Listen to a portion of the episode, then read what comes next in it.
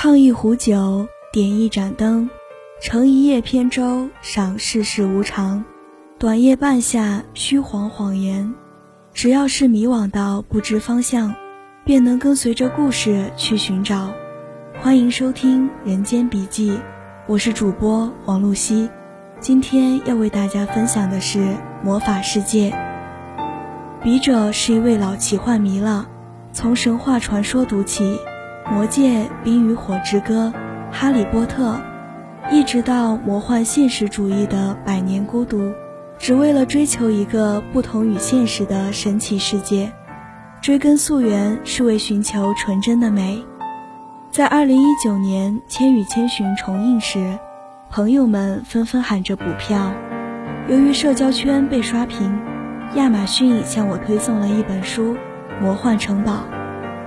读完小说后，我感到十分惊喜，它是哈尔的《移动城堡》的原作。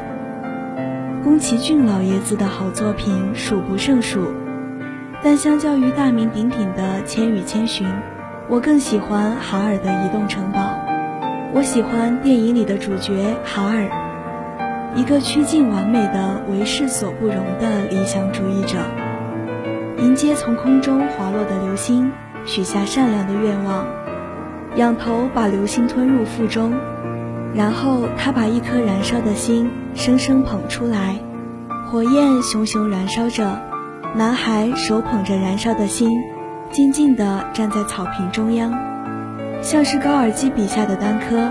为了带领族人走出黑暗的森林，丹柯取出自己燃烧的心，为族人照亮出路。熊熊燃烧的火焰是哈尔代表的理想主义，或者说是作为反战者。宫崎骏老爷子曾追求过的社会主义，哈尔的移动城堡是迄今为止宫崎骏最深刻的作品。